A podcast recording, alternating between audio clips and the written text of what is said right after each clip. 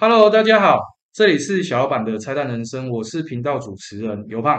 那这个频道呢，是透过创业前辈及专家们的经验分享，帮助小老板们靠近发财、远离破财的频道。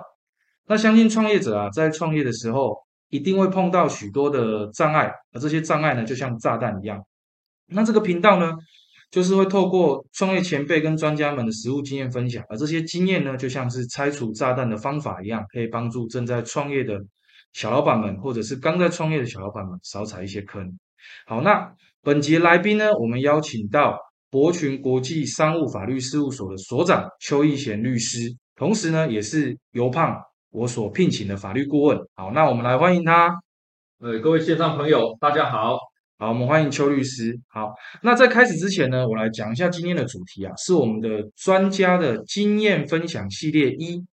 小老板们在创业的过程中，你知道哪时候需要律师吗？我先帮邱律师做一个简单的背景介绍，就是邱律师本身是在美国的金门大学呃获得这个法学博士毕业，那回台之后呢，也担任过经济部中小企业处的荣誉律师，那也担任过台中市政府的法律辅助顾问。那同时呢，也在逢甲大学担任顾问，也在强光科技大学任教。我觉得律师其实对大家来说是一个蛮神秘的行业，所以我就会想帮大家来问了，就是律师这个工作，大家一定会有很多问题，可是又不太敢问，因为一问可能就要收费了。好，那所以想请教邱律师，就是说你在求学的阶段啊，是什么时候开始决定你要成为一位律师的？好，呃，谢谢主持人哈。那呃，其实我本来是在呃侨光科大担任这个教职，哦，专任的教职。那我在呃求学的时候到呃呃回来任教的时候，我都是一直是以担任教职啊来作为自己的一个人生的一个目标哈。老师就对对，想当个老师，当个教授了哦，这个呃不想这个朝九晚五哈。那也当然对这个法学的研究有点兴趣，这样啊。那可是慢慢的在呃整个留学美国的过程当中，是那还有包括回来工作的一个呃环境之下，我们会发现呢，其实呃除了这个教学研究之外，其实如果能够把这些啊像国外的呃法学院教授，对他们大部分都是在外面有实务经验，同时也是呃事务所律师，是啊。那如果可以把这个教学相长这些经验带回来，我们台湾的一个法学教育当中，那相信是会对我们学生的一个学习法律上，除了兴趣之外，也可以学习到一些哦更多的实务上的一个经验，是哦也更清楚的了解啊法律是怎么样帮助你解决问题，让你的生活过得更好一些，嗯，这样。那所以说，呃，在这样的一个一个呃一个。职业的一个呃一个教学过程中哈，那慢慢也体会到哈，哎，确实这个我们在台湾的法学教育在教学还有这个职业的一个过程当中，其实是有一个落差的。对，所以我慢慢就想说，那呃除了呃帮这个大家上上课之外，那我是不是也可以帮大家多做一些法律问题的咨询和回答？啊，那有了这样念头之后，那就一步一步就。化为这个 具体的一个行动的动力，那到后来就自己出来开业啊，来来做法律的实务工作，这样。哎，那我大概了解。邱律师，我好奇问一个问题：嗯，你在美国求学的时候啊，因为台湾的法学教育，我本身也是法律系毕业，我能明显感受到它不是直接跟实务做衔接啊。举例来说，我毕业后我当法务，其实我还是一张白纸，我光可能修一个起诉状，我就大概被主管退了八次。那因为我在学校里面是没有去练习过这个起诉状，那我好奇就是说你在美国啊，就是接受这个法学训练的时候，他们有没有一些实务上的训练？好，主持人这个问题问的相当好哦。其实，在国外，他们的美国的法学院的训练当中，哈，其实大部分都是以实务工作作为导向，是包括他们读的这个教科书都是由判例啊，法院的判决判例。啊，把它收集而成的啊，那种 case book，那甚至说他们在正常的一个正规的修课的过程当中，也会很强调哦，这个写作写作课程啊，那律师除了讲之外，最重要的就是要写。对啊，对，很多文书都是要能够帮忙处理，帮忙用一些精准的法律字眼啊，来帮这个民众来做表达。对，所以我觉得在这一块，呃，台湾的传统教育比较，传统法学教育比较着重在整个呃，算是考试啊，嗯，哦，将来要考上律师、司法官、国家考试这个为主，哦，所以在呃大学的法学教育上会比较这一这个实务经验的一个传授会比较弱一些，哦，造成说我们有些律师考上了之后，但是实际上他对实务的工作是一张白纸，要从头开始对，要从头开始。对 OK，好，那感谢邱律师。那对那再来就是呃，邱律师因为毕竟有在台湾跟美国受过法学训练的经验嘛，嗯，两边都有。那我就好奇，就是说，因为我们毕竟是讲一个创业的一个频道，那我想要请教，就是以律师这个角色，在台湾跟美国针对这个新创的领域啊，两个国家之间的对于律师的态度有什么不一样？啊，呃，这一部分其实会牵涉到呃每个国家都有它的国情，对对律师的一个看法也都不太一样啊。那我们台湾通常是把律师啊当做送棍来看哈，啊，讲难听点叫送棍啊，不好意思哦，那个，呃，有有律师道长啊，听到哈，那，哎，那呃，大部分是这样想要，简单讲就是遇到问题再找律师，对再去打官司，对，可是在美国刚好相反哦，百分之九十以上的律师其实都是像顾问的一个角色，是，只有少数的律师才在法院啊这个活动为主啊来打官司。那换句话说，他们对律师的一个期待和使用的方式就是预防重于治疗，把这些法律的问题摆在前面，跟律师问清楚啊，问明白啊，把这个规规矩弄清楚，避免去踩到地雷啊。这个是他们的做生意还有生活的方式。啊，那我们刚好相反啊，我们台湾的这个其实诉讼成本因为也比较低啦，对，哦，没有像美国动辄他们都是大家知道吧？哈，那个之前一阵子的那个强尼戴普戴跟安博，安博那你看那个那个律师费都天价，好恐哦怖啊！所以动辄都是换算成台币都上亿是，哦，所以其实他们因为有这么高的高额诉讼费用和成本哦，所以他们会更注重在做任何事情之前嗯，啊，能够先找到专业人士预防的动作，因为打官司对他们来讲可能是划不来的是，啊。那我们台湾在这一部分呃制度设设计上刚好跟他们有点这个落差啊。那所以我在呃教学的一个过程当中，这也是我一个一个一个理念呐、一个想法，希望把台湾的这个律师的一个角色稍微做一些调整。是，带入美国这一种啊预防胜于治疗的啊这样的一个法学的一个法律风险管理的一个一个一个理念啊，来把它带入我们的事务所的一个职业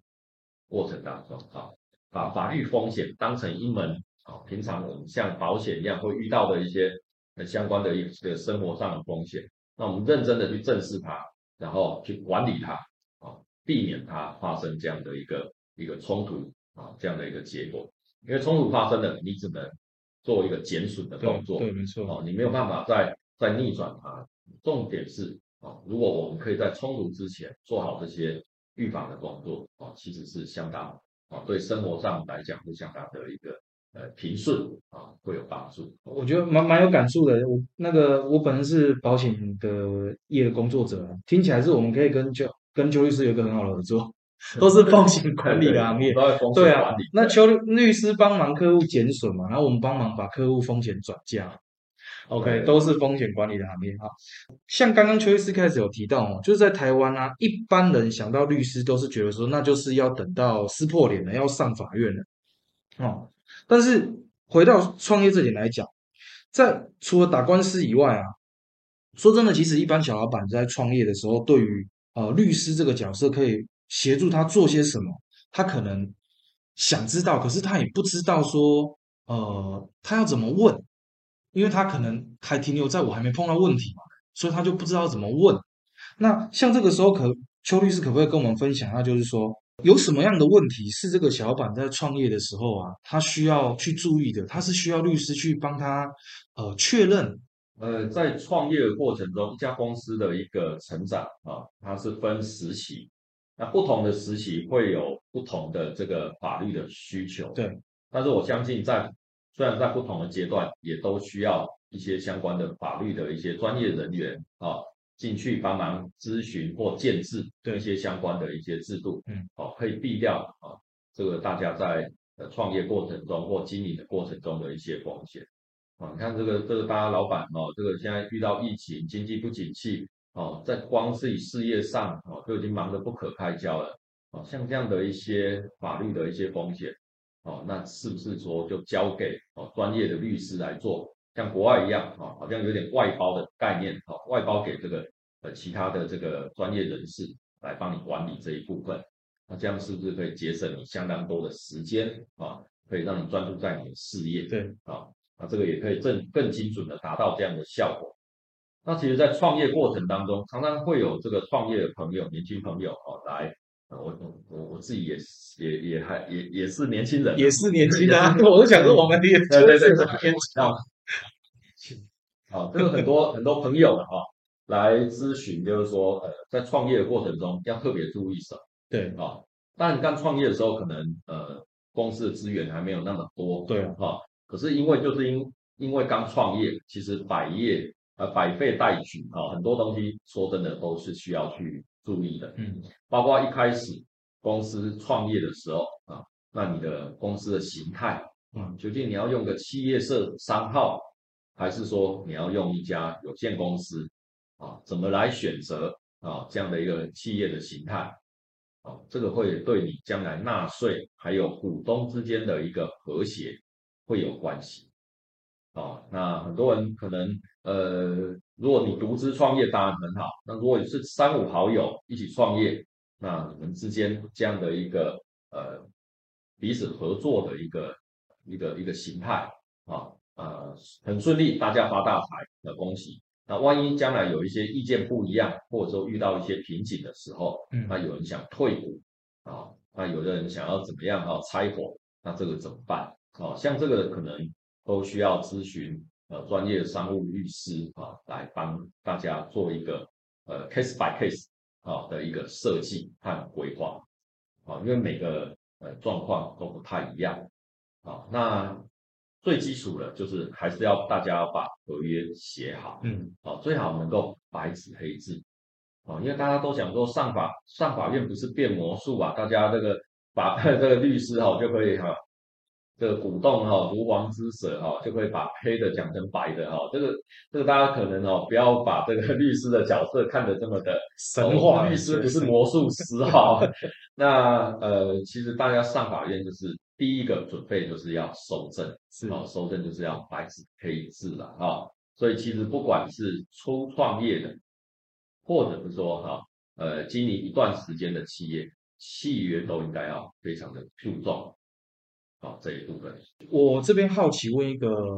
比较延伸性的问题哦，因为以台湾人来讲，你也知道台湾人的做事情方法就是情义是蛮摆在前面的。对，那当然，我相信创业者，假设是三个好朋友，他们也不是不知道合约的重要性，只是我在想，一定有人不知道怎么开这个口。嗯，就是说他怎么去跟另外两个人说啊，我们现在开始要做一个生意了，不然我们先来你一份这个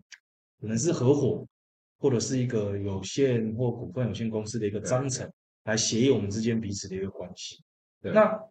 过去有没有碰到类似的例子？就是说，有的人其实他有这个观念，可是他不知道怎么开口。嗯嗯，我想这个应该可能也是常态，对对，因为会大家如果都同意，呃，就马上来写了，这没有问题。一定是碰到他不知道怎么开口。那像这种时候，邱律师有没有什么建议可以给我们？就是，哎，这个除了法律面以外，它也比较偏一种沟通层面的感觉。对就是我该怎么跟我的伙伴呢？然后来提这个，就是说，哎，我们现在开始一个事业了，那我们的利润要怎么分配？啊，可能我们后面请员工要怎么做？我们是不是有一个明确的一个协议会比较好？对对，对，如果是你在律师的角度的话，会怎么样去建议有这个想法的其中一个合伙人，他可以怎么去尝试跟其他伙伴沟通？这个是大家这个生活中常遇到的，创业过程中是常遇到的。对因为一定是基于信任对啊，大家一定是基于信任，否则不会哦同一条船上大家一起来打拼没创错来创业。那这个当然也是有点像婚姻了哈，哎他创业就跟婚姻一样，一开始如果大家不好开口哈，对那碍于这个情谊或者是说一些传统的一些观念对哈，常常后面就会啊有有时候就会变得这个呃落的这个哈，大家就苦无证据哈，对各说各话。那所以通常其实如果真的不方便开口的话哈，那就可以说可以呃让律师来开这个口哈。哦，就是说可以咨询律师，然后请律师来跟大家做哎呃几个股东好是来做一些分析。是好，那那当然律师会把各种的各种的利害关系哈跟大家分析完。那最后我通常是这样的哈，我会建议说，那你们讲了我们讲了这么多啊，你们也都同意，那既然同意，白纸黑字写下来好不好？哦，那我可以帮你们做这个呃这样的一个服务啊，那大家以后有凭有据啊，都不用担心，有个保障。我我觉得这个是一个非常好的方法，哎，感谢邱律师，因为这个不只解决了法律的问题，更重要的是它解决了合伙人之间的摩擦。嗯，因为由律师来开这个口，确实，因为不管谁开口，另外听的两个人一定都会觉得他认同这件事情，但他一定会觉得怪怪的。可是由律师来开口，角度不一样，因为我们假设三个人而，我们是在听一个专业人员的一个分析，他是为我们三个人的利益在考量，对吧？对，其实我们商呃商务律师的，或者说一个美国外的律师，其实要做的就是像我们呃之前有一部呃影集讲的，就是最佳利益。其实律师真正要做的事情是要为当事人谋取最佳利益。嗯，啊，那这个其实就是我们会给各各位这个呃民众啊，还有客户来做一个建议，是怎么样在法律上啊是最保险的一个做法。真的非常感谢邱律师。刚刚邱律师讲到，就是说，在创业的过程中，哪时候会是需要律师的协助嘛？然后提到就是说，第一个就是从不同的时间点。对那我们刚刚讲到的这个时间点呢，就是刚要开始的一个时间点。对对好，假如说我们这个决定了我们要设立的形态，可能是企业社，可能是公司有限公司或股份有限公司。接下来，呃，还会有什么阶段，我们是需要律师的协助的？好，一开始就是呃咨询律师，好、如何来设立这家公司，然后把大家的意见写成白纸黑字。对好、刚刚第一个阶段。对，那第二个阶段，接下来就会分成两个部分。对啊、一个是对内，一个是对外。是，对内就是员工的管理嗯，啊、你要招聘员工，会有劳基法等等等这些事情。对，那第二个是对外，啊，第二个层面对外，对外就是你的商品的品牌。啊，哦，品牌就是我们最重要的就是一个商标。商标，哦，大家做做生意总不会是希望自己哦越做啊、越越越越差吧？一定希望大家哈、能够像是一家独角兽一样飞黄腾达。是哦，那真的有一天飞黄腾达怎么办？哦，怎么办？这些这个你的品牌到时候被人家抄袭、山寨版，嗯哦，那那你要你有没有办法保护自己啊、辛苦打拼哦，呃得来不易的这个这个事业？哦，所以基本上接下来呃创业家要面对的就是这两个部分，内部的一个呃员工的这个劳资的部分，是哦，那这一部分其实咨询律师的话，可以帮你就你的呃员工的这个人员哦做一个最好的一个安排啊。那因为现在我们政府也对这样的一个呃劳资的一个相关法律啊制度啊，尤其是劳工的权益啊，啊相当的重视。对，那大家其实说真的啦，哦，常常遇到来咨询的这个民众，都是上网做功课做很多啦，哦，网络上有太多的功课，还有资讯都很发达，所以我真的觉得，嗯，创业创业的这个呃这个民众朋友哈、不要侥幸是啊，呃，他不是不来，他总有一天他哪一天就有朋友或网络上对啊告诉他该怎么做，该怎么争取自己的权益了。对，好，所以这个其实呃是我们要正视它，它就是一个在我们台湾社会里面或其他国家啊先进国家一样，它就是一个创业的成本是啊，这个人人员的一个成本，这个就是人事成本，就是一个很重要的部分。那再来就是我们呃讲的这个品牌的维护，品牌维护当然就是要申请什么？申请商。标对，哦，申请商标要呃可以咨询相关的专业人士或律师哈、那就你的行业还有你要经营的地区啊，比如说这个呃你要在你东西要卖到呃日本、美国或是在台湾啊，那你的商标就要在每个地方啊逐一个来申请啊，要不要都要拿到相关的一个商标权。嗯，啊，因为我们的商标是属于属地主义的啊，你在每个国家每个地区啊，你要主张商标权，那你就要先在当地取得啊相关的这个商标的专用的权利是，啊，那这个是要呃按照，当然我们不可能一两百个国家全世界都一次申请对啊，那个维护的费用也相当 高，所以这个是要克制化。我讲的这个真的是要克制化，要聊过，看每个啊每个这个企业主他要做的这个呃行业啊商品服务的内容，还有这个要行销的地区，嗯啊逐一来做这样的一个呃克制化的一个一个设计啊，然后来申请啊，这样才能够把效益放到最大，然后把成本压到最低。在商标的部分呢、我特别也是蛮有感触的、因为以前也是有做过专利商标事务所的工作。那我发现很多的创业者，特别是小型的创业者，一开始做了自己的品牌之后，他也很用心、很努力。结果后来有一天，他收到律师函，然后一问才知道说，原来他用到别人的商标或近似的，因为就会有人有注册的，就会对他发函嘛，然后后面就可能就提告。然后这个问题，我觉得也要特别提醒各位小伙伴，就是说你在进行你的品牌之前，先别说你要注册这件事情，你可能都要先查一查有没有用到别人的品牌这件事情。即便那个品牌可能是你自己想的，但是还是有可能在这个市场上已经存在有人先注册过了这个问题。因为商标的部分，我邱律师我记得是有刑责的，是它有刑法的规定。对啊，所以这个事情其实是蛮大的，就是没想到说做一个生意有赚钱，赚了一点钱，结果没想到收到律师函呢，要赔钱呢。对，这个就是甚至有时候是直接接到警察啊，对对对对警察就上门，都有人说你哦嗯犯罪，是是就是怎么会犯罪？对啊，你做生意怎么会变这样？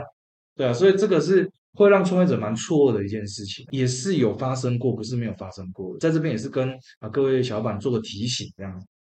好，那就是那针对呃刚刚提到的，就是说一开始的这个创业初期的形态，然后以及在下一个阶段是对内的员工管理跟对外的品牌维护。那在接下来的部分，邱律师觉得还有什么部分是需要去注意？那可能需要来听取律师意见的部分。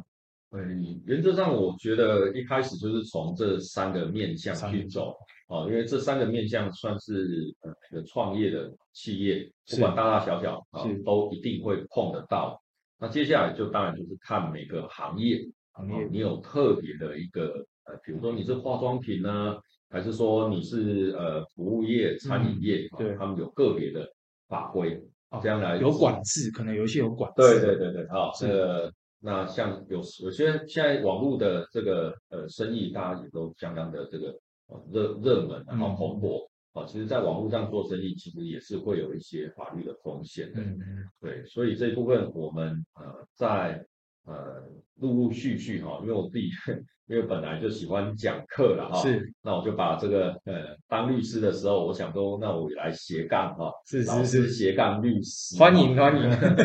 啊，那就是我会呃推出一系列的这个讲座是。啊，不管是实体和线上啊，来跟大家好、来做一个分享啊。那各行有从这样的一个比较广的啊这个创业角度，那也有从各行各业啊，比如说最近比较热门的一些加盟连锁行业，啊，对对。啊，我之前有讲过他们的合约该怎么写，哦，经营上该注意哪些法律风险，好，那我们就是会呃随时的来呃推出这样的，不断的按照我们的这个社会的脉动、来推出一些大家应该要注意的法律风滚，动式的增加，滚动式滚动式滚动式。对的一些讲座跟大家分享了啊 OK OK，分享。在最后的部分呢、有没有什么部分想要来跟我们创业者做一些最后的分享？对